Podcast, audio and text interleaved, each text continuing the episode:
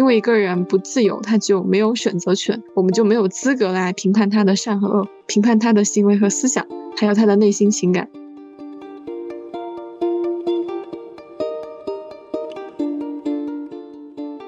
就是虽然他在这个文本里面是非常强调物化这个概念的，但是物本身它也是被抽象化的。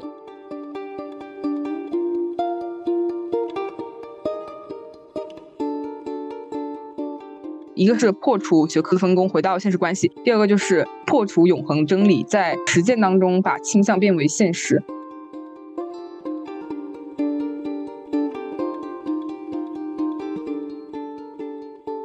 人与人之间的社会联系，无非是人与人之间以劳动为中介的社会联系。因为劳动已经失去了把人的社会性现实呈现出来的意义，所以物化就是所有人的普遍命运。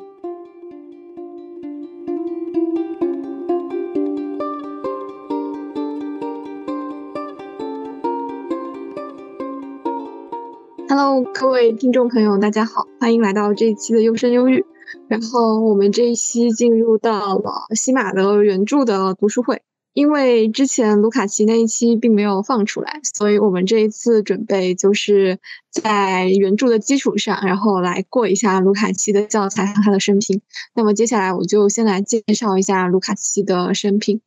一八八五年，大概是四月的时候，他是出生在布达佩斯的一个银行家的家庭。然后，一九零二年到一九零六年，他在布达佩斯大学学习法律，开始研究戏剧。一九零六年，他就开始在国外学习。然后，在一九零六到一九零七年，他的代表作品是《现代戏剧发展史》。在一九零九年的时候，他就获得了布达佩斯大学哲学博士的学位。然后再隔了一年，《心灵与形式》就在布达佩斯出版，然后在柏林后来出现了德文版。这一年的冬天，他在布达佩斯结识了布洛赫，然后开始把自己的方向转向了哲学和美学。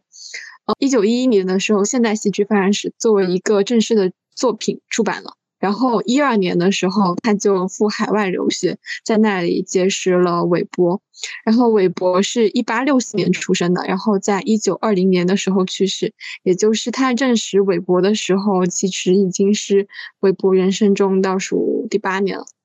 在一九一三到一九一五年这个时间，他出版了一本《审美特性》，这本书是一九一三年的。而且在这个时间里面，他的一个主要思想就是反对第一次世界大战。一九一四到一九一五年的时候，《小说理论》这本书出现了，然后他是在一九一六年发表的。在这个时候，他开始走向黑格尔主义。一九一八年的时候，他加入了匈牙利共产党。然后在此时，他有一个比较有名的作品，叫做《作为道德问题的布尔什维主义》。一九一九年的时候，呃，匈牙利的苏维埃共和国成立，然后卢卡奇是出任了主管文化和教育的人民委员。在八月一日的时候失败了，然后八月九日的时候他就逃出国。所以在一九一九到一九二三这几年的时间里面，他一直在流亡维也纳。所以一九二零到一九二一年，他的思想的主题是救世主社会主义。然后，一九二三年的时候，就出现了我们今天所要讨论的这一本原著《历史与阶级意识》。一九二九年，他离开维也纳，然后前往了莫斯科的马克思恩格斯学院，见到了一八四四年经济学哲学手稿。一九四五年到一九五六年，他就回到了匈牙利。然后一九五六年的时候，匈牙利革命了。一九六九年，他写了另外一本非常著名的书《社会存在本体论》。然后在一九七一年的时候逝世了。在里面有一些可以补充的细节，比如说我们前面说他出生于布达佩斯的银行家家庭，然后他的父亲其实是一个。非常非常富有的银行家，然后我们前面还讲说，一九零二年到一九零六年的时候，他在布达佩斯大学学习法律，但是他同时还非常热衷戏剧，就是从事了一些戏剧的表演和理论研究。然后这个部分在张亮老师的那本《卢卡西研究指南》的第一卷里面会有蛮多的涉及，而且戏剧在卢卡奇后面的研究之中也是蛮重要的。他在一九零六年的时候不是到德国学习嘛，然后当时接触到的思想家除了韦伯之外，还包括了有一些不是特别有名的，比如说里凯尔特，还有施莱尔。他写的戏剧的形式，就是一九零九年的时候，戏剧的形式那个文章，其实也就是现代戏剧发展史的一二章。同年，他就在一九零九年这一年，他同年获得了布达佩斯大学的博士的学位，然后。《心灵与形式》这本书，不知道我们后面会不会有机会看到它的成书的背景，还蛮有趣的，可能会跟现代西方哲学那个读书会可以联动起来。就是回到康德去，就是卢卡奇他跟随的好几个老师都是新康德主义的著名的人物，比如说我们前面讲的里凯尔特，然后包括齐梅尔。就我在北大面试的时候，他们也问了关于齐梅尔的问题。然后新康德主义里面就是主要就是弗莱堡的弗莱堡学派。然后弗莱堡的学派一般特点就是回到康德去，回到康德去强调的是跟实证科学不同的人文科学、文化哲学。然后他们推崇的是生命价价值、目的。我们上一次聊到策略与伦理的时候。好像也聊到了这个问题，就它也是现代哲学早期的一个非常重要的流派，或者是我们会说它是现代思想的一个很重要的开创或者奠基的流派。就是它会强调生命价值、文化，它跟实证科学是完全不同的。因为实证科学它研究的对象是个别的，研究对象的选择是嗯依赖于研究者的价值抉择的。就是自然科学它研究对象它就。不是特殊的、个别的，它是可以相互替换的。就是他们研究普遍的一般的结论，研究一般的本质，这个本质应该要去适用无数个同类。所以，这个区分就是根据康德的思想来进行区分，来给自然科学跨界，或者是给道德保留一个地盘。然后接下来我们可以聊一下那个自由的重要性，就是道德的核心是自由。然后道德要以自由为先，因为一个人不自由，他就没有选择权，我们就没有资格来评判他的善和恶，评判他的行为和思想，还有他的内心情感。就我们上一次好像也有聊到这个问题，所以就是说，自由它是善和恶的前提。你如果没有自由的选择，就没有善恶的问题。然后康德的哲学就是给那些必然性的知识和领域划界。就是不是所有的东西都含有因果必然性，因果必然性它只适用于知性的领域、自然科学的领域，还有受动性的领域，就是一物决定一物。那康德就是要给这个划定一个界限，你不能到处使用科学，你不能在哪都去使用科学，你不能觉得说科学在任何地方都是可以发挥作用的，因为你要给道德去保留地盘，那就是在论证。自由是知性的前提，因为在很早的时候，笛卡尔就确定说，你没有意识、没有判断和选择的能力，也就是没有自由，就是这个笛卡尔的个人自由主义理论的基础，就是说你有判断才会有命题的真和假，所以在康德的时间理性这个问题上。新康德主义思想就是来自于辩护康德的实践的理性，这这个是康德哲学的一个主题。因为自由选择和道德是属于伦理学的范围，而伦理是人的存在方式，是自然的对立面。然后卢卡奇在他的思想就是从新康德主义，然后向马。向共产党转变的时候，他就有很长的一段的时间的挣扎，体现在这个问题上。他就一直在思考这个善和恶，因为对于他们来说，nature 和 culture 它是一对范畴。因为文化的概念就是何以成人，何以为人，何以超出自然。这个是卢梭的主题，它也是康德的主题。然后他们会觉得说，哲学最深层的就是规定人是什么。然后康德他也在规定人是什么。康德三问就是我能知道什么，我能做什么，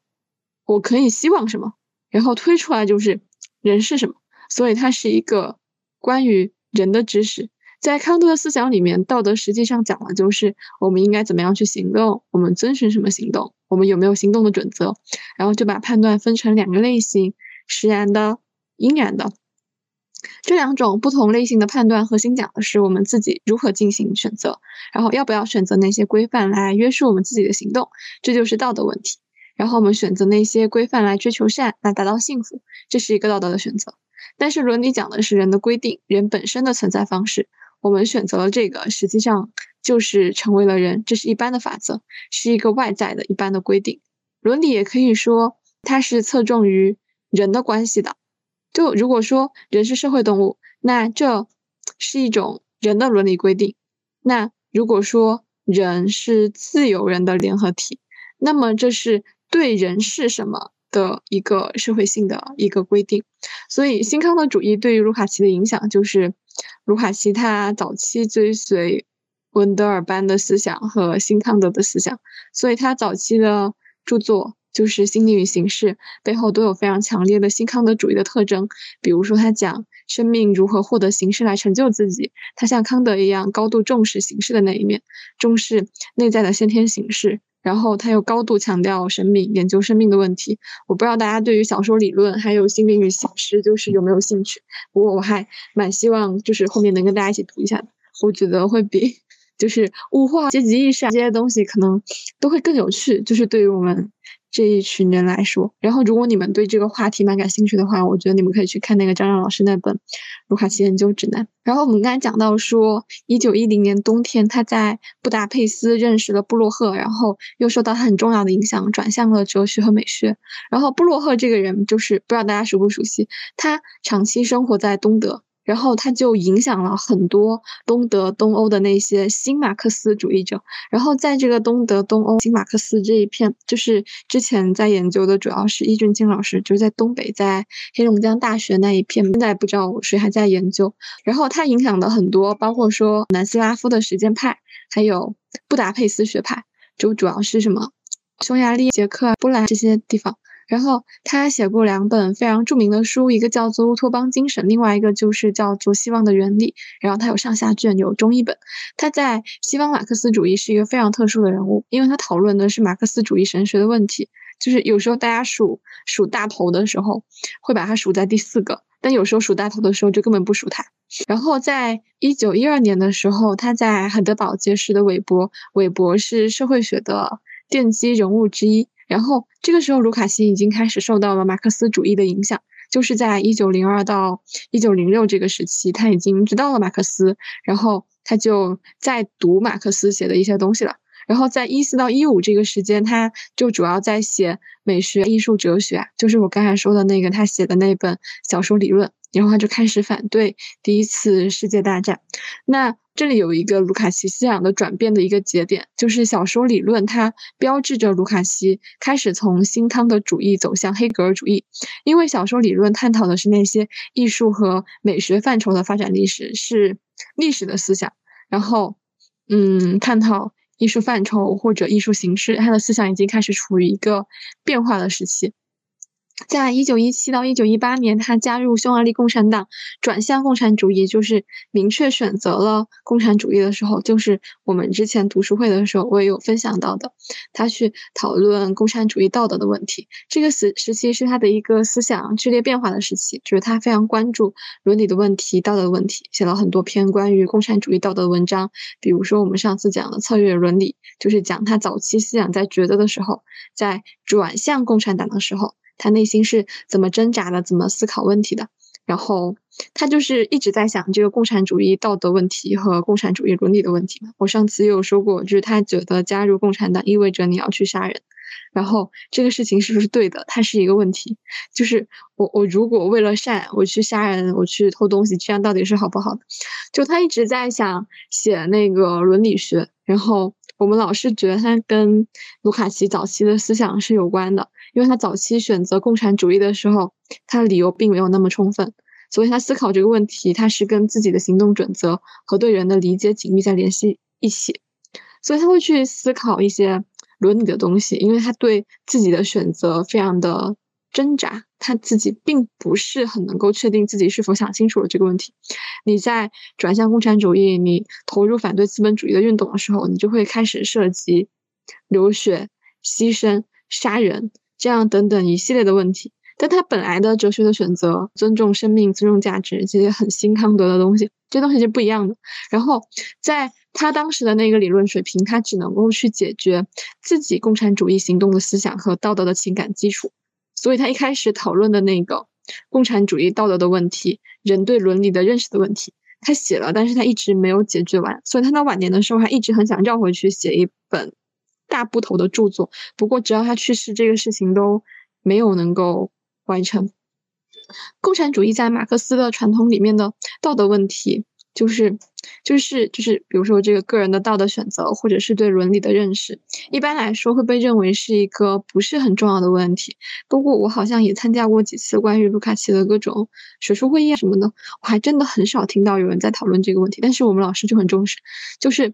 我们在马克思的传统里面最重要的问题是经济，就是物质生活的生产。然后你再往下数，就是阶级革命这种问题，就是你的个人道德准则或者伦理这些东西，它不是排在前头的，它不是很齐，微不足道。就尽管马克思的思想的内涵上，他跟你说他涉及个性、自由人的联合体，但是具体的理论上讲的不多，重点的都是我们所知道那些经济的、政治革命的。那你个人怎么选择革命，怎么选择共产主义，怎么做这种抉择的时候讲的也不多。到后来到萨特的时候，就是 但凡讲起卢卡奇这个伦理抉择，总是要把萨特拉出来也讲几句。就是萨特他觉得说马克思的思想里面关于个体存在的复杂性，就是个体存在的复杂性是共产主义没有考虑到的。然后包括英国的哲学家埃尔斯特，我我们上次也 Q 到了这个人，就是我们之前西马读书会的时候在讲流派的时候讲到这个。他也说，马克思的思想里面有一个很大的问题，就是你完全没有考虑人性。虽然说这个是他提出来，但是到我们这个时候，包括在很多的呃马克思主义学院的课堂，我觉得还是经常会提出这个问题的。就现在可能已经成为一种共识了，就是说，在马克思看来，你只要人的物质财富充分涌流，人的技术能力足够高，外来社会足够富有，然后人不再争夺物质上的东西，那你就没有必要考虑人性的问题了。也就是说，如果物质财富，极大丰富，然后人就没有冲突，人心自然就会好起来。然后他们就会觉得说，你马克思你没有考虑到人性恶的问题，你这个是片面的经济决定论。就虽然物质发展了，那我的欲望可能也会发展。那共产主义的理想状态是人们各取所需，按需分配。但是就是有些人他吃饱了，他也要拿些东西回家藏起来。然后我记得我们好像大一还大二的时候上课的时候，也有人就是跟老师探讨过这个问题。然后老师怎么说的？老师就是说，你们就是不要丑化那个 共产主义那个阶段。就是他说马克思的意思是，老师说马克思的意思是说，你还没有到那个阶段，你怎么知道人性就是不会发生变化？就到那个阶段，人性可能就发生变化，只是你还没有体验过那个过程。就大概是这样子说，就是就在那个理论里面，共产主义就根本没有必要去考虑道德的问题。但是就是道德在传统的社会主义里面，在。历史唯物主义的某个领域里面，它是建立在经济基础之上的上层建筑，是被某个阶级用来辩护的。然后在共产主义社会里面，你不存在阶级，就不再需要为解决辩护的那种上层建筑。然后共产主义追求那种阶级的消亡、国家的消亡。共产主义觉得说，你真正的政治是两大不同阶级里面的暴力冲突。然后阶级消亡了，一个就是真正的。民主自治，还有一个就是国家消亡论。然后马克思的核心思想就是，不是要强化国家。我我偶尔会说到，就是说他是要消亡国家，但是只有在产生阶级分化的生产方式被消除之后，阶级才会消亡，然后国家才会消亡。然后我们刚才讲到了一九一九年的时候，他加入了匈牙利的苏维埃共和国，然后担任了文化教育的人民委员。那个时候，嗯。匈牙利共产党成立了政委，政委就还挺那什么，但是他只维持了五六个月就没了，就失败了。然后卢卡奇在这个时期做了那个政府军队的指挥，就是他到前线去参加战斗。那失败之后，就是一九一九到一九二零年，他就流亡维也纳。在二零到二一年的时候，卢卡奇一直就是觉得自己是一个激进的乌托邦社会主义者，因为他。转向马克思之后，他的思想不是探讨物质生活的生产和再生产之类的现实问题，就是他有一个反思叫做“通向马克思之路”，就里面有他对自己早期思想的批判。前几年运章吐槽卢卡奇的时候说，他晚年的时候开始 diss 自己、吐槽自己，然后批判自己、推翻自己。然而读者根本不知道他早年做了什么，然后听他批判自己的时候，就是一头雾水，也不知道他讲什么。就那那个时候，他就是对早期幻想什么尽快结束那个世界革命，然后幻想罪恶的时代会马上结束的那种反思，那感觉有点像什么呢？有点像你大一的时候在期末考的时候总觉得我不读了，快点期末考完。然后你大三、大四的时候你就会觉得很幼稚，你怎么会寄希望于什么什么那种感觉？然后在二三年的时候，他就在流亡期间完成了一个历史与阶级意识的编写。然后在这里可以补充一点点他的一个成书的背景，就是我们我们老说他是西方马克思主义的圣经。就他成书是在一战的时候，当时共产主义运动和社会运动是在一个低潮，因为一战爆发的时候，共产国际也就是欧洲共产党本身，它是反对资本主义的，就觉得说不应该参加帝国主义这些争夺殖民地啊、争夺霸权的这些战争。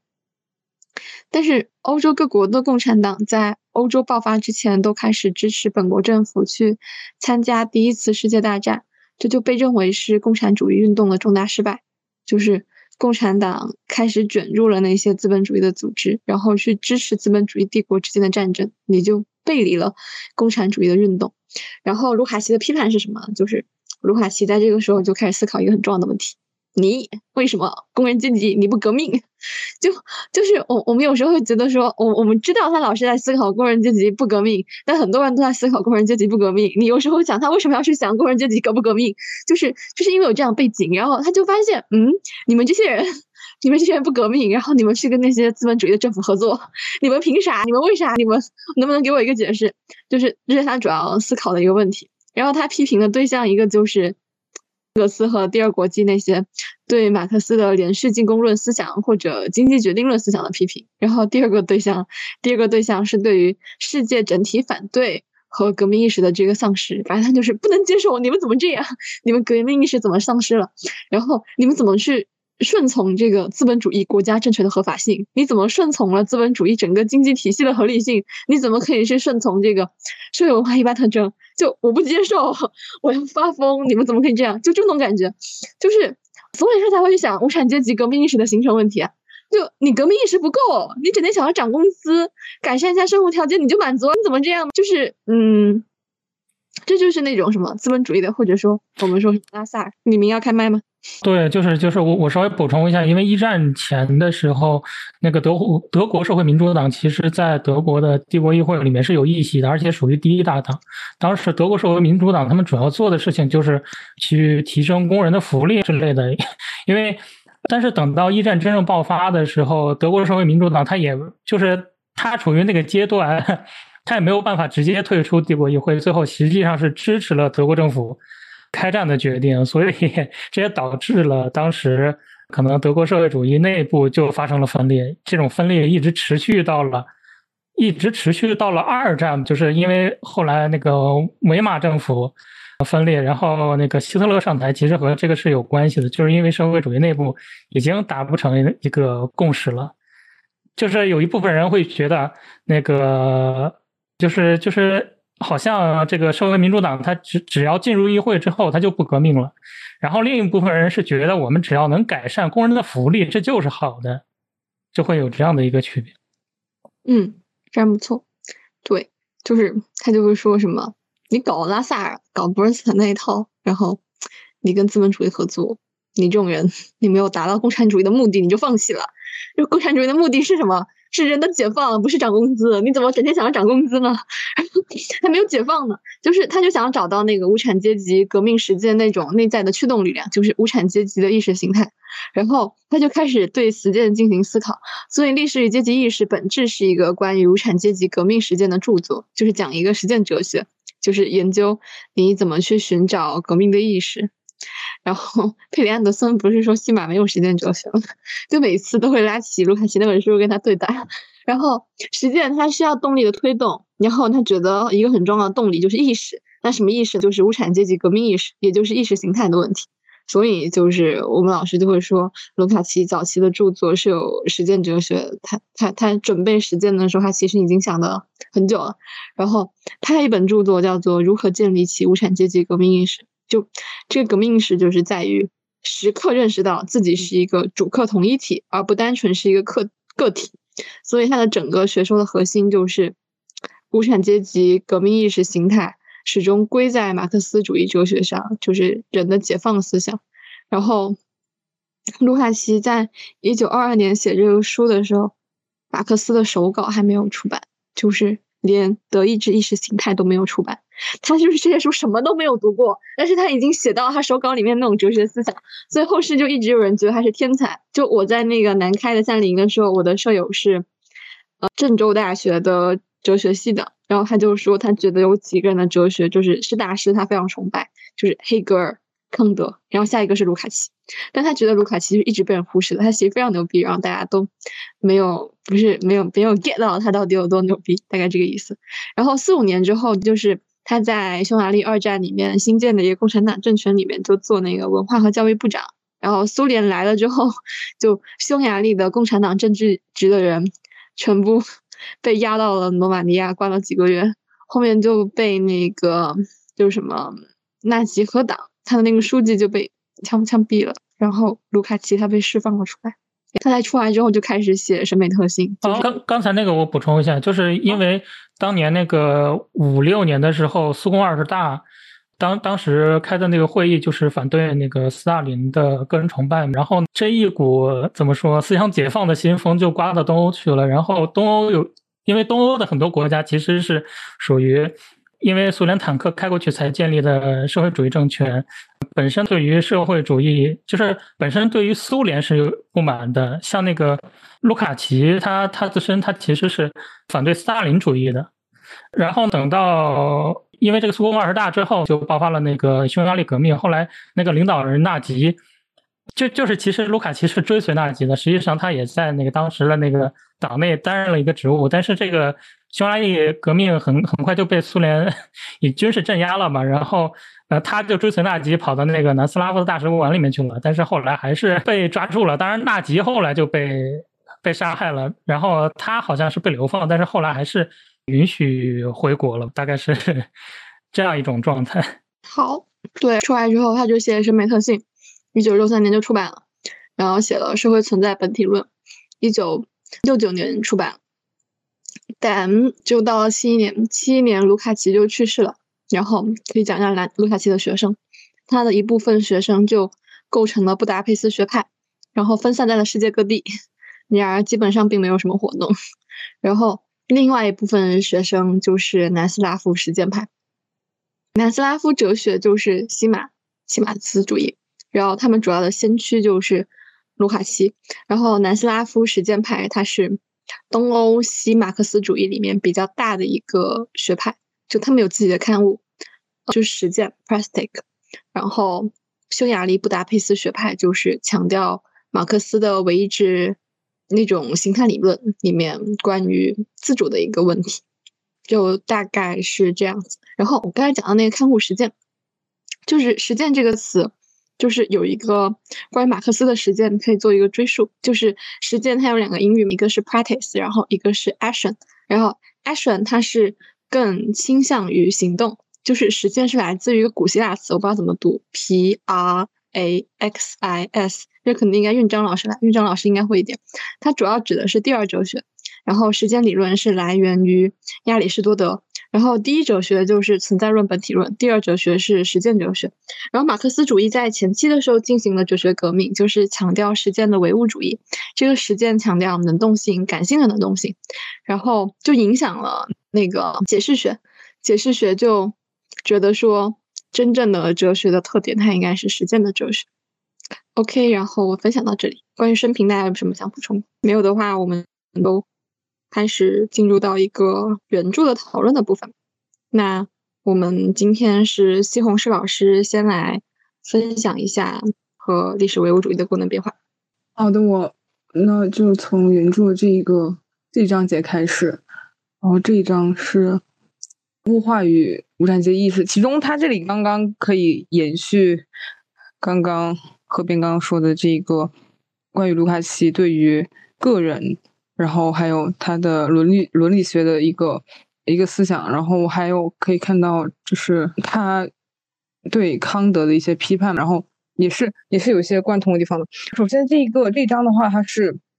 分成三个部分，就是物化现象，然后资产阶级思想的二律背反，然后还有就是无产阶级的立场三个部分。然后比较难的话是第二个部分。然后因为在我之前很早之前看 B 站上面有一个关于历史阶级意识这本书的讲解，然后是台湾大学的老师。然后我在读到这一个部分的时候，其实很多地方不懂。然后我去查这一个 B 站的这个这个老师的解，就是讲解的时候，我发老师直接说他这里面他也有一些不同的地方。然后这个除此之外，除了第二部分之外，最经典的部分就是第一个部分，就是关于这个物化现象，主要是物化现象还有物化意识的分析。首先，我大概的介绍就是梳理一下关于物化现象和物化意识，它这两个。在第一部分物化现象这一这一节当中，它首先卢卡奇就是区分了这个资本主义社会和前资本主义社会的本质区别。这里是延续了马克思关于商品拜物教的思想，就是首先他就是以商品作为一个开篇，然后就提出了这个商品形式，它已经成为了社会的一个基本形式。普遍的商品关系，它会必然会带来这种物化现象，也就是说，人与人之间的社会关系，它获得了某种物的性质。像社会关系，它是由一种自动的和规律化的过程、合理性的一一种生产过程来主宰的。就是人的社会关系，它是受到其他的这呃这样一种自律运行的机制而主宰的。在这样一种商品形式的普遍性。这种商品形式的普遍性，它是在两方面，一个也就是产品和人，一个是劳动对象和劳动主体，就是客观和主观上面，它都造成了商品当中的劳动抽象。在就是这个中文的译本，其实它里面有就是关于这这这段话的原文，它其实我觉得写的有一点有一点复杂，因为里面掺杂了很多的。如果有机会的话，可能看那个看英文版的话，因为它就会稍微清楚那么一点点。因为我是我读的过程当中的话，有一点像在做英文原著的那种长难句分析的那种感觉。这是题外话。然后在这个在客观方面的话，就是说本质不同的对象，它会转变为形式上相同而相互转可以相互交换的产品，也就是不同的具体不同的。产品就是使用价值不同的东西，会要变成这种交换价值相同才才才能够得以交换，所以它是形式上相同。然后在这个过程当中的话，主观方面形式相同的抽象劳动就形成了，也就是说具体的劳动就转变为可计算的抽象劳动。然后这是在劳动者身上的现实的现实的存在，然后人工人之间的质的差异。就这样被消除了。每一个工人对资本家来说的话，没有什么不同，就是主要是你能够生产多少的产品，还有你你多你在这个生产过程当中投入了多少劳动时间，它可以换算成多少劳动时间。这样的话，抽象劳动就成为了最普遍的社会范畴。然后这这里的这这一个过程，它它的主导的。原则就是合理化原则，这个合理化原则是来自于韦伯，然后原话是说，根据计算即可计算性来加以调节的原则，这就是合理化原则。也就是说，在劳动对象层次上，就如果不能够被计算的东西，就不能够得到承认。它在它就是落实，它具体落实这一个原则，具体落实的话，就是落实在。劳动对象的专门化、劳动过程的机械化，还有劳动的定额化这几个环节上，一个是劳动对象，然后劳动过程，然后就是劳动这三个环节，在这个过程当中，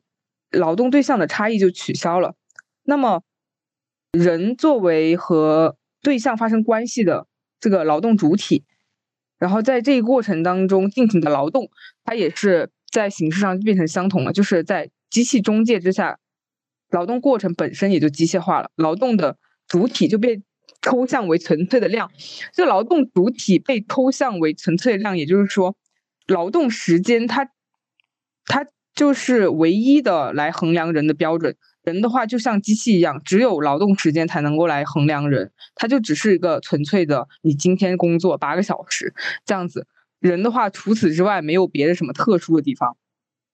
而且这里还。可以联系到卢卡奇的时间观，就是他这里的时间是一个空间化的时间，就是因为时劳动时间它最后会体现在产品身商品身上，那么它就是说工作多少时间是可以换算成成这个量上可以测定的空间，然后工人只是他这个劳动时间体现，工人就被迫成为这这一个过程当中纯粹客体，而且工人不仅是被迫成为这样的客体，而且他是自己在参与这个过程当中，他自己的态度也加也强化着自己对自己的抽象和量化。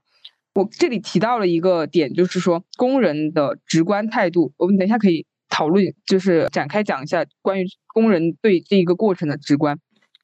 工人被抽象的命运的话，其实这种物化命运，也就是资本主义条件下所有人的命运，包括资本家。这里卢卡奇他区分了两个两两种人，一个是工人，工人还有一个就是资本家。然后在这里的话，就是切断了工人与劳动对象，还有劳动他工劳动，还有劳动自身，工人自身，还有劳动劳动主体和其他劳动主体的一一个有机的联系。所有人都被。都被抽象为一个孤立的原子，然后，但是这里可以提到一点，就是说，卢卡奇这里的物化的关于这个概念的使用，它其实跟马克思的异化其实有些不同的，因为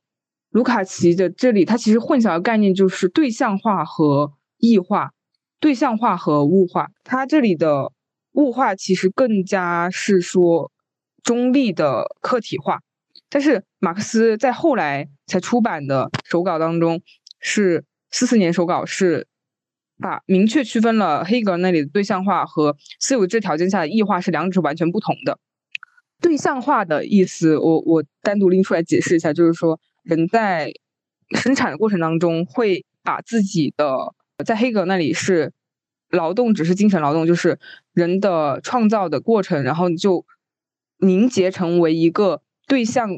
和自己相区别的一个物体，这样子就是一个劳动的过程。但是黑格那里只是精神劳动，但是马克思那里的话是不是抽象的精神劳动，而是感性的，是实实在在的那种劳动，具体的劳动。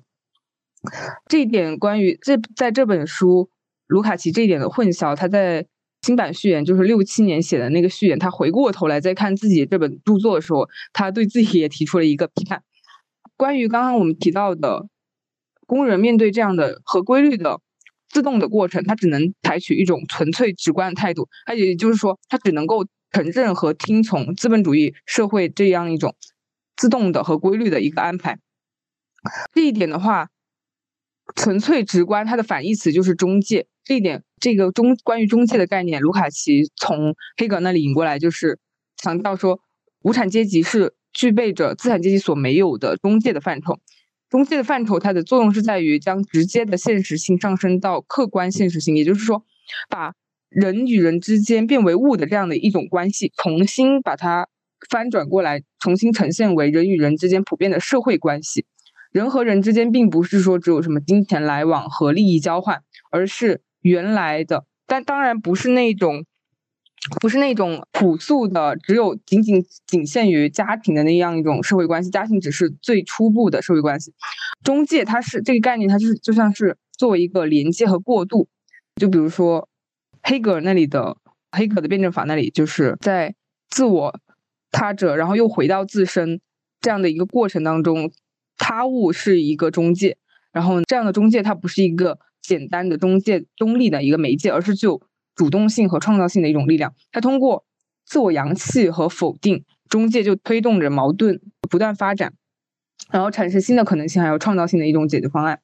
然后在卢卡奇那里的话，就是说这样一种自我否定和创造性的自我意识，就是卢卡奇的那一种阶级意识，它是像一种决心，就是变革和前进的决心。后面他呃，卢卡奇也提到，就是关于呃资产阶级经济学关于资本主义经济过程的错误观点。就是归他卢卡奇归因于缺少中介，就是在方方法论上没有使用中介范畴，而是全盘的直接接受这样的一种资本主义社会私有制条件之下的现实，然后直接接受了推导出来的这样的对象性形式，所有的东西都是关于商品一样呈以商品形式呈现的的物品的的的对象，然后这样就是归因于一种纯纯纯粹直接的一种表象阶段，这里可以。提到主要有几个点，我觉得是需要注意的。就是第一个是商品拜物教，就是资本资本主义社会当中，商业资本这一个商业资资本作为生产和消费之间的一个中介，它变成了主人，也就是人的劳动，它是就被商品关系颠倒为了虚幻的物物和物的关系，所以人的劳动被自律性控制，因此就不属于他自己，他产生出了这样的物的运行的规律，但是这种物的运行规律却不受到他自己的控制，而且他这样的一种产出过程，也就是劳动本身也是一种商品，那么人的劳动就被对象化了。就是抽象的物的原则支配了实际的生产，变成了一种呃反过来支配人，这样就是这这样一种关于物化解释，实际上和马克思的异化是非常巧的，是同一意思，虽然有一些区别。在关于第二点，就是合理化原则，就刚刚提到的生产的那一种质的特性就转变为了量的特性，根据计算和可计就是那可计算性来加以调节整个生产过程，就将这这样一种。异质的现实转变为了同质的数字，这就是一种异化，这就是一种物化。还有一个就是，除了关于经济生产这一个过程之外，还要提到上层建筑。也就是说，资本主义想要它的生产完全的产生效果，就必须产建立一种适合它的法律、国家等等。在企业当中运用分工是不带有任何过去共同体的情感的，不带有那种封建的家长制作风的。它单纯的只是以那种官官僚制来运行，在这样一种国家组织上面，就是官僚制，而不是家长家家长制的作风。在法特别提到了这个法律系统，就是它是可预见的、可计算的。那里面提到有一种，就很像将法律的卷宗投递到一个名叫做法律的系统的这样自动贩卖机里面，它就会产生出一个自一个一个产品，这样是可以。预见和可可计算的这样的系统的合理性，它是被数学推推演的，而不是被现实证明的。就就是所谓的那个程序正义，程序正义。对，是的，呃，嗯，是的，是的。上层建筑的这样的系统化、纯粹化，它的它就是抹杀现实这样的一种物化的结果。这里我觉得跟那个韦伯包跟韦伯的那个工具理性非常的像，就是它是。纯粹的工具只讲求效率，讲求关于如何达到目的这样的手段，如何才能够实现它的最快的速度，就这种这这样的一一种理论。资本主义的分工，它这一阶段性的产物赋予了主体一种僵化的结构，不仅仅只是这个行政机构、学术机构也是强调这这样的专业分工。但是这样的专业化的弊病就是它这样的。呈现出来的规律是不反映现实的，而只是注重规律内部的逻辑一致。它拒绝对过去的社会现实性进行一个解释，而是而是应认为法律应该建立在理性的基础上。所以在第四点，就是资产阶级的各个学科，就是它本来是对于现实世界进行整体的研究，就被分割为各个部分，每一个部分的方法研究方法也是被物化了。资产阶级经济学的基础就是脱离了现实的抽象，但是抽象之后的分析又建立在不清晰的数学模型之上。那么哲学的话，就是失去了总体性的视角，被限定在了物化后的这样的世界的一个图景范围之内，它成为了用用来证明资产阶级思想有效性的工具。就是说，卢卡奇他强调的是，我们对于社会事实不能够直接的接受，而是要。反思关于社会事实这一个概念，它是怎么来的？这样的范畴其实是被建构起来的。它有点像那个福柯那个考古学，知识考古学一样，就是要去追溯这个概念是怎么历史的生成的。然后第二个部分，关于这一章第二部分就是资产阶级的二律背反。首先，他开篇他提到了一个，就是近代批判哲学，也就是指康德以来的德国古典哲学。是从意识的物化结构中产生的。意识的物化结构，我一开始其实最开始读的时候，我其实很懵的。这个关于意识的物化结构什么意思？它就是说，近代哲学它把理性的认识理解为自己的产物，这种理解是建立在人的意识和思维的产物，它是被物化为一种具有独立存在，还有它自自身独立运动规律的这样一种对象，这这样的基础之上的。也就是说，认识的对象是我们自己创造出来的。因此，它能够被我们认识。理智把数学和几何为代表的形式体系把握为自己的本本质。那么也就是说，思维的本质其实就是那样一种形式体系。但是在这种理性的认识还有物化的过程当中，就有一种二律背反的现象，就是说我们通过理性的认识还有物化这一过程，创造出了认识的对象。但是另一方面，这样的认识对象却成成为了一种独立于我们的存在，它不再受到我们的控制，而是具有自己的运动规律。这就是意识的物化结构，就是说我们自己脑海当中有一种体系、思维体系，但是实际上发生的历史内容又是独立于这种体系的存在。那这个体系其实是像一个网，它其实包囊括不住这个内容的，所以它有时就会崩溃。我觉得德国古典哲学就像一种，就是一个不断崩溃，然后把这个网越织越大的一个过程。就是我我一直想用这种形式。去囊括内容，但是总会有漏洞，然后我就不断把这个网越织越大和越织越密。但实际上，在我觉得在卢卡奇那里，他就把它给翻转过来，就是说这一个这样一种二律背反，其实其实是资产阶级思想的一种局限。就以康德为典型，近代哲学把理性的认识理解为自己的产物，因为认识对象是我们自己创造出来的，它是能够被我们认识的。它的所以这种理性主义的心理之处就在于他。他坚持认为，他发现了人在自然和社会当中的生活所面对的现象，它有着相互联系的一个原则。但是，这种感性内容，这种被给予的东西是完全不可融化的。所以，康德就提出了物自体这样一种自在之物这样的概念来作为一个划界。也就是说，体系化的原则和对于事实性的承认是不能绝对统一的。任何一种理性形式，这种体系，它都面临着这种非理性或者说绝对必然性的限制。这种非理性的话，也就是康德的物自体。其中关于这个认识论这一点，他的康德问题体现在几个地方，卢卡奇逐次这样列出来的，就是说关于这个形式，它的内容到底是什么，还有我们最终的认识对象是什么。康德是直接否定了。我们可以认识最终的对象，但是这个探究任何一个普遍体系的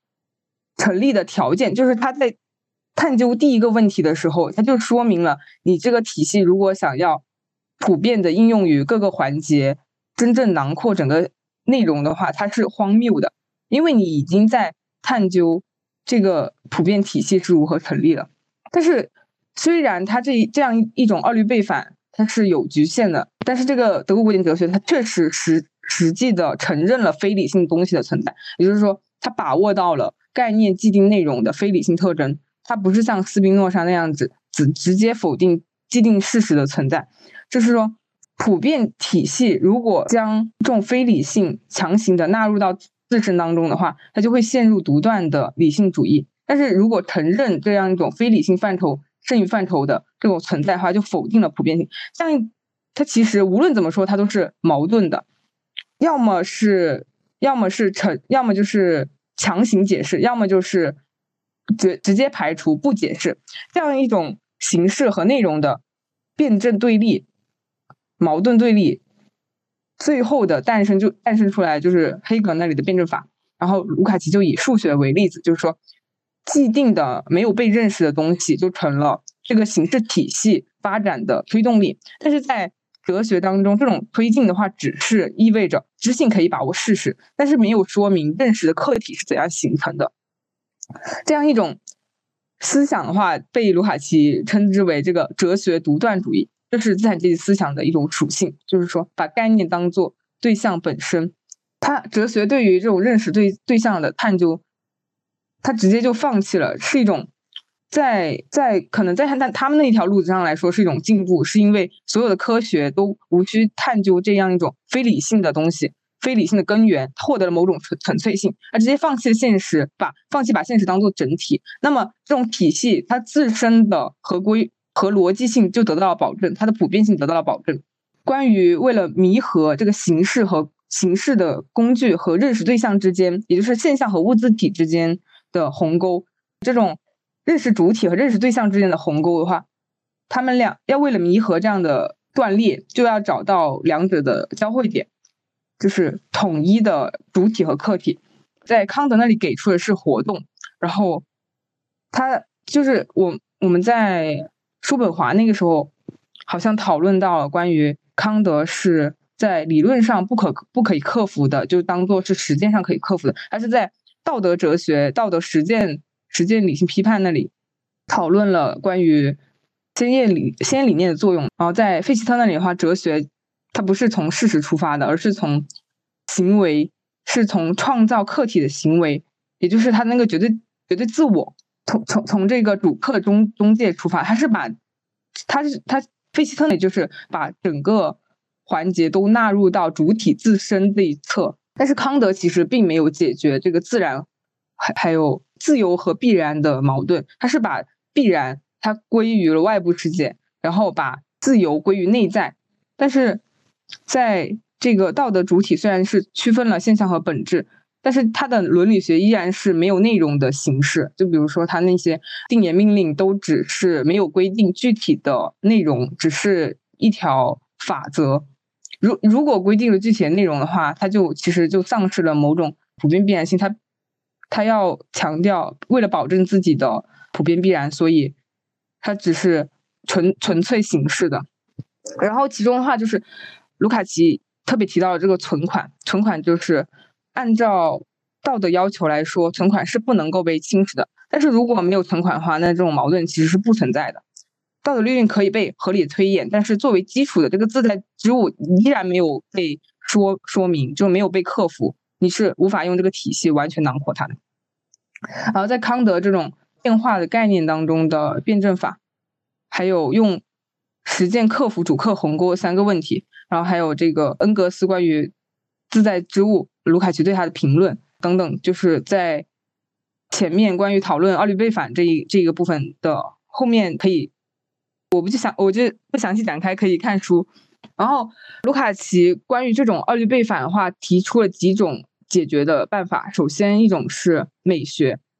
首先卢卡奇分析了这个普雷汉诺夫，还有这个霍尔巴霍尔巴赫和艾尔维修关于二律背反的。分析，然后他就这个只是这个这这个这个环节并不是非常多的内容，然后就是主要提到办法就是解决二律背反的办法是美学，他提出了三种自然概念。首先第一种就是事件规律的总和，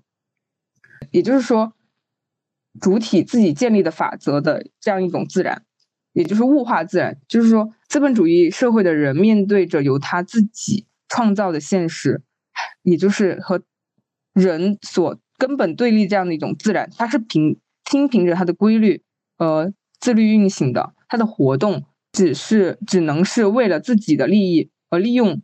个别规律的必然进程，在这种活动当中，它仍然是根据事物本质的这样一种事件客体，而不是主体，它的主动性的活动范围完全是向内的。它一方面是关于人利用规律的意识，另一方面是他内心对于这事件进程所做出反应的意识，就是这是第一种自然自然概念，就是事件规律的总和，就是从人自身出发所建立起来的自然。关于自然的概念，这一点比较像卢卡奇所讨论的第二自然。第二自然和黑格尔的第二自然其实有有一些差别，然后。有有论文在讨论这个，我先不展开。然后第二个自然就是在文章当中提出的第二个自然是卢梭所提示出来的和机械化对立的有机自然。卢梭浪漫主义的感性的自然就是原初的自然。还有第三个自然就是自然，它是意味着人的真正存在，人人的摆脱了社会的错误的机械化那样一种形式本质，人是作为一种自身完美的总体。这里他提到的是喜乐。喜乐的话，就是自然就被综合成了克服物化、回归人的总体。他谈极乐强调的是那个他的游戏冲动理论，就是人只有拥有了游戏创造冲动，才是一个完成的人。极乐这里的这这样一种美学的原则，它超越了美学的范围，它具有存在论的意义。也就是说，生活的全部内容只有成为美学的时候，才能够不被扼杀。世界必须美学化，这样一个。这样一个要求，它的意思通俗来说说明的话，就是说游戏它不仅是一种字面意义上的玩耍，而是在追求美的过程当中，它这样的一种自由的创造，人是不再受到物质需要的驱使，也不再受到理性规则束缚，能够自由的创造和享受美。这样一种自由，就是德国古典哲学它一直在追求的那样一种拱顶石的存在。然后，当然，这个卢卡奇他那里也提到了关于康德在判断力批判当中，它是通过艺术来弥补行为主体和主体的产物这样两者之间的鸿沟的。我们之前在叔本华当中提到了关于那个康德审美目的论，然后其实在这里也是就是可以可以联系起来，就是那个时候我们好像讨论有点中断，就是没有没有解释清楚。康德的审美目目的论就是说，在艺术创造当中，内容也是被拥有形式的这样的主体所创造出来的。艺术是直观和理性的结合，就是说，在康德那里，美才是真正真正自由的，审美判断才是比善更高一层。他在判断力批判当中，其实有一点点批判之前前两部的纯粹理性批判和实践理性批判的观点。他在第三本书这一本判断力批判当中的话，强调是只有美才是无一切利害关系的愉快对象。之前两本的关于善的讨论，善那里是自律而且是自由的，但是在这一本书当中的话，他就有否定前两本的那个意思，就是说善不一定它善也是牵牵涉到利害关系的，但而只有美才是真正无利害关系的。人自觉的在愉快对象那里感感受到美的存在，它是这这这种感受是没有任何利害关系，所以这就是走向普遍性的一种方式，排除非普遍化因素。这这种这种内在性，这种对象人和对象的关系，这种协调，就是康德的那种和目的性。最后就是在关于美学的。这样这样一种尝试和后面的黑格尔的辩证法来说，其实我觉得他们两个路子是一样的，就是都是寻求一种超越主客分离，然后达到主客统一的一种一一个路径。然后关于黑格这里的话，就是他没有倒退回斯宾诺莎那种单一实体的论证，他是加入了历历史的过程，主客的关系就是在历史过程当中是联系的不断生成的。历史是由我们这一主体行为生成的，然后这个生成的历史实际上也就是我们，那么客体也就是主体。但是那个有个缺陷，就是说，他黑格尔是向神话倒退的，在马克思那里批判的就是抽象的神秘主义，就是把他是把作为主体的这个作为生成生成这个世界的主体，他就置换为世界精神、绝对精神。历史就是他所说的理性的脚迹。理性的自我，它在深层的时空上显现，它是偶然的。这样的偶然的话，就是跌入这种非理性。实际上，我们实际上是不能够把握所谓什么绝对精神的存在的。这样的理性本身又会陷入那种二律背反，我们不能够解释非理性的存在到底是什么东西。所以，黑格尔的他说的历史的终结，历史的终点就是普鲁士王国这样一种封建存在。他最后为这种封建制度做辩护，在。马克思的，马克思那里的话，就是马克思对黑格尔的批判是是说，黑格尔那里的逻辑是历史过程的本质，历史不过是逻辑的外化，所以历史和逻辑的一致只是现象对于本质的符合。为了达到这样两者的一致的话，两者的符合，他就不惜在理论上强行变更历史的顺序来适应逻辑的先验结构。也就是说，他说历史的终点是普鲁士。这是非常荒谬和神秘主义摸不着头头脑，是非常偶然的东西。他强行解释，就是说，黑格虽然给出了辩证法，但是自己却陷入到了绝对精神神话，用绝对精神来吞噬历史。实事实上的话，辩证法就必须超越资产阶级社会，把辩证的方法当做历史的方法，这就是要依靠无产阶级来完成的。资产阶级社会当中发展出来的哲学的结果就是。再现并且维护这样物化的社会，但是他这样使用的方法却启示了我们如何超越那一个社会，所以他就到第三个部分，就是无产阶级的立场。大概讲一下，就是说无产阶级的意识，它并不是一种客体的意识，它并不是工人对当下处境的一种被动直观，而是他在跟资本家的一种斗争当中生长出来的客体的自我意识，由单纯的意识上升为这样的自我意识，它是在劳动时间领域当中工人身上发生的质变，就是他当他获得了阶级意识的的时候，他就会有对于整个革命总体性把握的一种质变。这种质变就呈现出了对象性的真正形式，也就是说，质变带来的自我意识，它并不是对，并不是简单的否定关于自身的商品属性，并不是说我简单的否定我自身是商品，我不要成为商品，而是说内在超越，把人的关系由物的关系转变为原来的社会关系。就关于客体，它并并不仅仅是把握为物，而是被领会为人和人之间关系的不断再生产，这样的。自我意识就会带出阶级意识，也就是无产阶级作为总体对历史的自我认识。资产阶级那里的话是无法把握社会总体，只能够像刚前面所所说的，只能抽出部分的环节，把它判定为事实，直接的接受它，没有反思，然后就直观的、纯粹直观的态度来接受这个被构造起来的世界。但是。不断发生的，比如说经济危机这样的非理性的灾难，我们实际上是不可能用资产阶级那一套经济学来把握的。它的范畴并不能够完全的解释经济危机是怎么产生的，它是有有疏漏的。但是在无产阶级意识当中的话，这个客体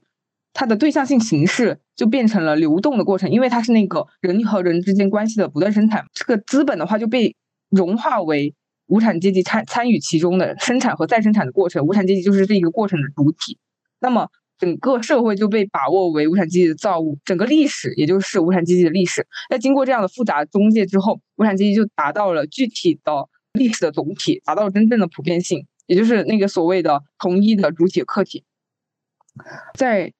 就是在但是在这一个过程当中，有不断的呃，这是一个斗争的过程，就是工人的关于他的地位。地位意识，还有虚假的阶级跃升，还有关于工人被意识形态所构造出来的稳定性的幻想，又可能阻碍着阶级意识的产生。其中关于这一点的话，提到了一个概念，就是深层的概念，就是辩证法不是被带到历史当中去的，辩证法来自历史本身。这一个深层 becoming 的这个概念，非常像那个海德格尔的存在概念。我简单提一下海德格尔存在的概念，它来自于这个胡塞尔的关于真理的四个歧义，就是充盈。其中一个歧义就其中一个含义就是充盈，就是真正意义上严格的存在不是存在的某种东西，不是存在者，而是存在这件事情，就是涌现和活动本身。这样的，就是这个生成关于历史的生成和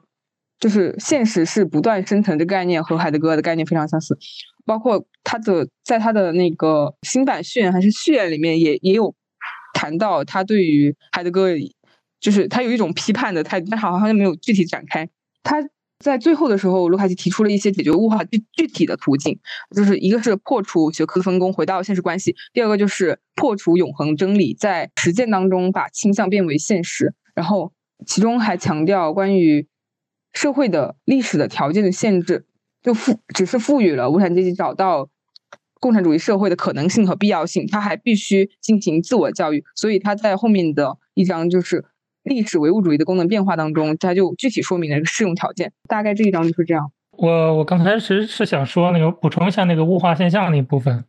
就是物化和无产阶级意识这篇文章它分三个部分嘛，我就补充一下第一部分，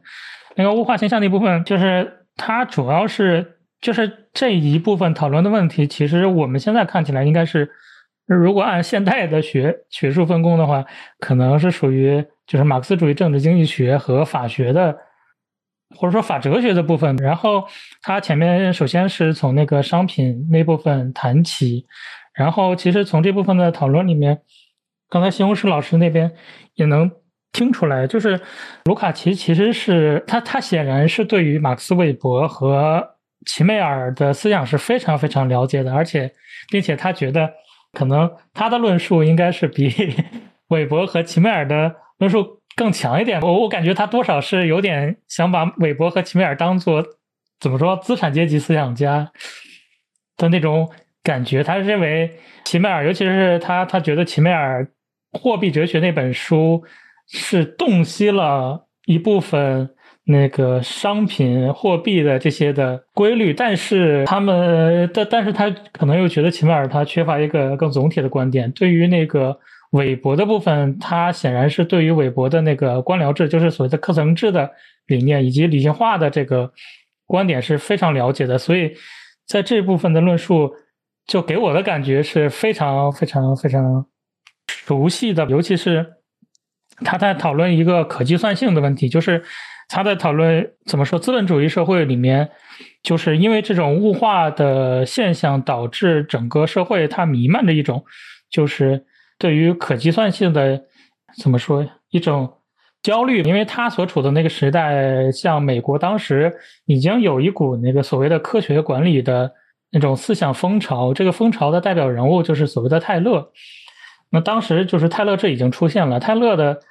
他呃，就是泰勒他最出名的一个演讲的片段是，就是对对于泰勒来说，什么东西叫科学管理？他举出来最鲜明的例子就是说，嗯，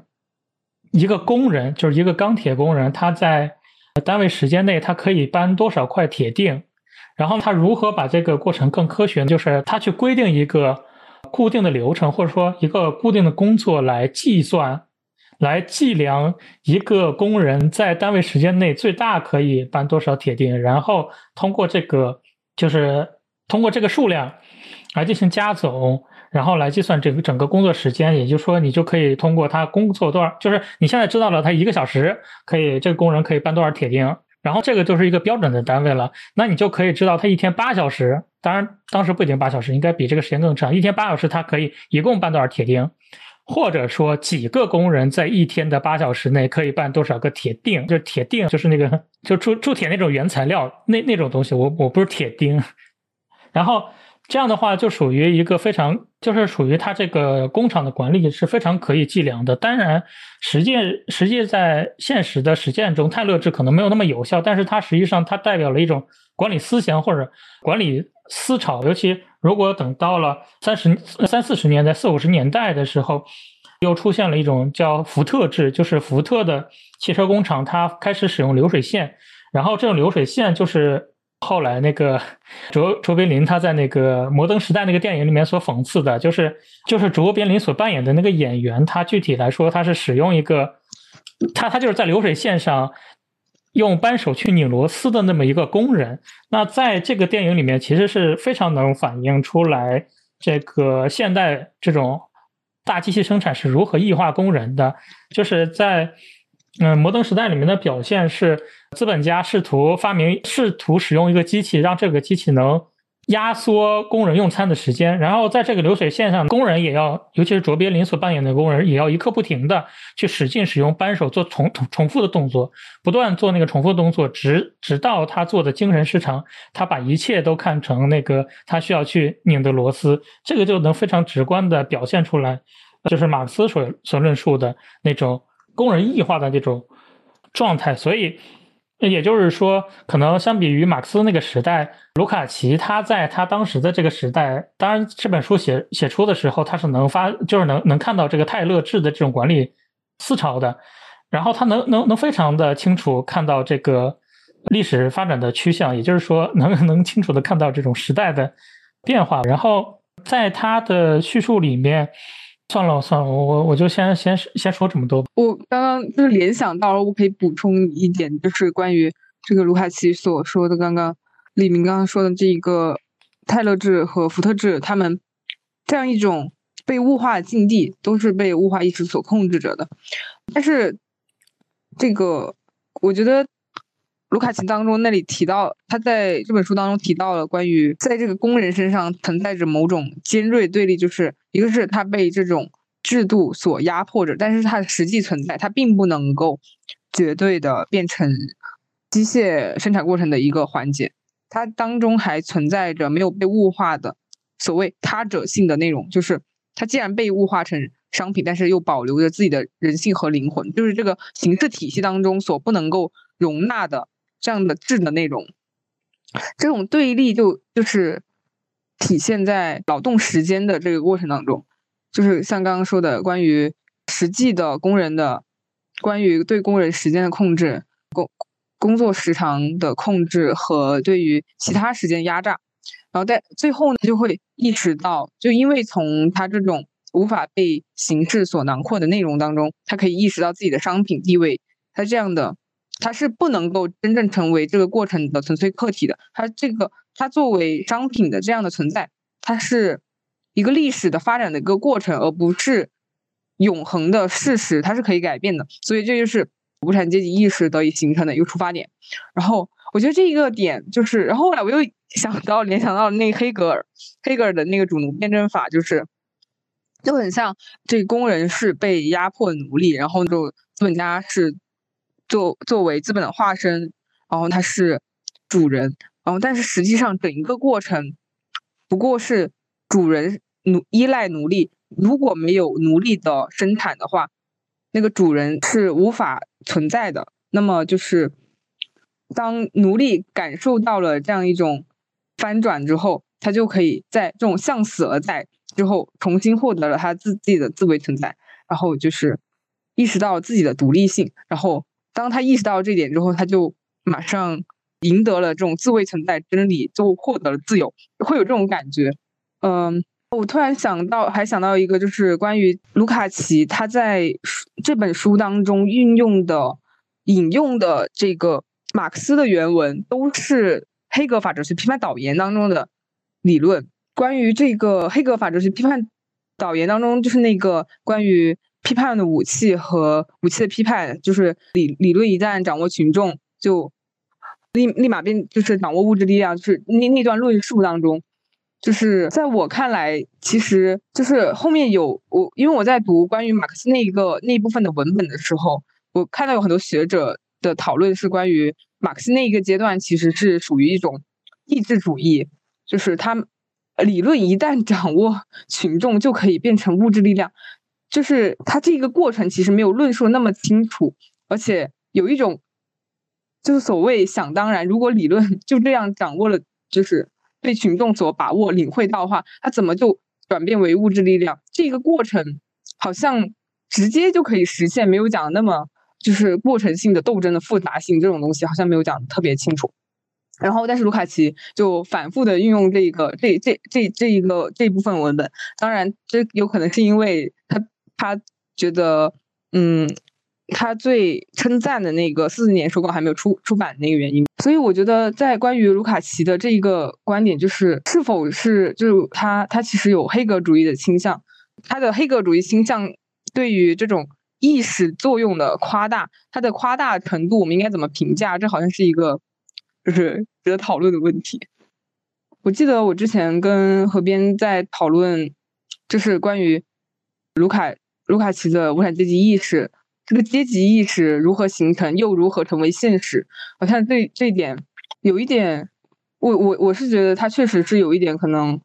倒退回，就是倒退回，就是马克思已经超越的那里，那那那点他有有一点往回倒退，就是这种感觉，嗯。我感觉前面讨论的这个问题，张双立老师的讲述非常动人。他说，劳动时间也有不被不接受被换算成量的时候，当量的换算挤压到人的生活无法维系的时候。在工人身上还有尚未枯萎的灵魂，工人能够感受到这种挤压本身是我深恶痛绝的。但是那些在官僚政治当中被物化的人，他没有办法，他的思想和情感都被物化了。我觉得这也是为什么卢卡奇他会觉得无产阶级才真正担负了就是这个社会的一个使命的一个缘故。然后这里想补充一下，卢卡奇的思想来源就是也大，其实就是张春雨老师讲的课。首先是马克思主义，它会有两种倾向，一种是提出社会批判的一套理论，另一种就是讲新革命理论，就是对于可能的革命道路的探讨。而卢卡奇的这个核心的思想也大致分为这两个方面，一个就是物化理论，讨论资本主义社会的普遍命运，或者换言之，讨论资本主义必然灭亡的一个必然性。然后第二个就是总体性的辩证法，是辩证法才使得这个革命必胜的关键。卢卡奇的思想资源的话，张胜宇老师主要提到了两个人，一个当然是马克思，然后这里的话，而且是成熟版的马克思，马克思的这个商品拜物教思想直接作为了卢卡奇的语境，作为他展开分分析的一个框架。那卢卡奇反复提到的其实是商品形式的普遍化这个问题。然后还有就是卢卡奇会讨论阶级革命理论，还有辩证法思想内在的这个关联。然后韦伯的话给到卢卡奇的也是刚刚山青老师讲的，一个是合理化的原则。然后我想就是，就大家看了第四章的话，就是有没有什么问题或者说关键的概念可以拿出来讨论一下。然后我觉得我读了之后，觉得比较重大的一些问题就是，比如说物化现象一言以蔽之是。人与人的关系被物化了，或者说是在原著中，他采取了一个说法，叫做取得了对象性的形式，或者我们可以说它被客体化了，作为某种客观的东西，获得了不依赖人的自律性，就是有的时候也说是自动的和规律的系统，然后反过来控制人与人相对立。然后这里的话，因为刚就是有讲到可计算性的问题，就是这个可计算性就是合理化原则的一个内容，然后。就是当我们落实这个合理化原则的话，那么在主体这方面来看，人的性质和特点，它就会从成为错误的源泉。因为一个有自己丰富的内在，他自己的一个很特别之处的人，他是不可计算的。所以工人只能以直观去认识，人只能听从这个机械系统的规律。然后让我还感到就是嗯非常触动的是他关于时间空间化理论，就刚刚西红柿老师有谈到。然后我这里也想引用张老师的一个论述。就是时间空间化是时间失去了失去了它质的可变的流动的性质，变成了一个可以刻度和测量的容器，凝固成了一个空间。然后那劳动主体就会被合理的分割开来了，它的劳动力和整个人格相对立了。就什么是人格相对立？就是他们的机械化的局部劳动，日复一日的像在摩登时代里面拿着扳手去拧螺丝的这样的一个局部劳动，使他们的劳动力和他们的整个人格都就变成相对立的客体化。这这个东西成为了他们每日每夜都要做的一件事情，难以克服的一个日常现实，以至于他的人格在这里也只能作为旁观者。无所作为的看着他自己的现存成为孤立的分子被加到一级的系统中去，这个是就是卢卡奇的原文刚刚这一段。然后在客观上来说，生产也变得机械化了，人变为了一些孤立的原子。然后所以在这个现代资本主义社会当中，或者说只有在现代的资本主义社会当中，商品形式的普遍化才真正的成为特征。然后工人的命运也就成为整个社会的普遍命运。因为如果我们往前推的话，奴隶社会的奴隶是不被视作人类的，所以他们的命运没有被看作是人类的命运。而现代的这个社会，整个社会的需要都要以商品交换的形式来进行，然后人的功能变成了商品，所以就可以推导出整个工人就是工人被物化的命运，实际上是这个资本主义社会里面每一个人的命运。然后就是我补充的，我有触动的一些点。就是刚才说的那个什么工人被物化的命运是资本主义社会里面每个人的命运。这个我我刚才其实想到一个非常好笑的例子，就是网上之后之前是有个段子说有的确确实有的公司它实际上是给，就是它不是说给每个工员工去配一台电脑，而是说给每一台电脑去配一个员工。就是是有一种大概这样的意思，也就是说，他只是需要一个劳动力去工作，而不是说他真的需要一个人。可能对于一个公司来说，他需要的不是员工，而是劳动力。那这个员工或者说这个人本身，他可能什么就是情绪的方面、感情的方面，然后什么吃饭、生活这些方面都是他不需要的。也就是说，就是在这里是说，就是一个人他人的本身和他成为劳动力的那一面，就是。对立起来的，而且我觉得卢卡奇最有远见的一点，其实是说，就是这种困境不仅仅是在工人身上有的，它实际上它扩展到了整个的呃资本主义社会里面。我觉得这个可能是因为他受到那个韦伯的一些影响，因为韦伯可能认为整个科层制它不光是一个，它不不光是某一个组织里的问题。就像卢卡奇，我记得，嗯，在文章里面他有写，就是在他看来，可能本质上一个企业，他或者说一个家庭和那个和一个国家，它本质上是同构的，就是它都是一个科层制或者一个官僚制的这种结构。然后还有刚才所说的那个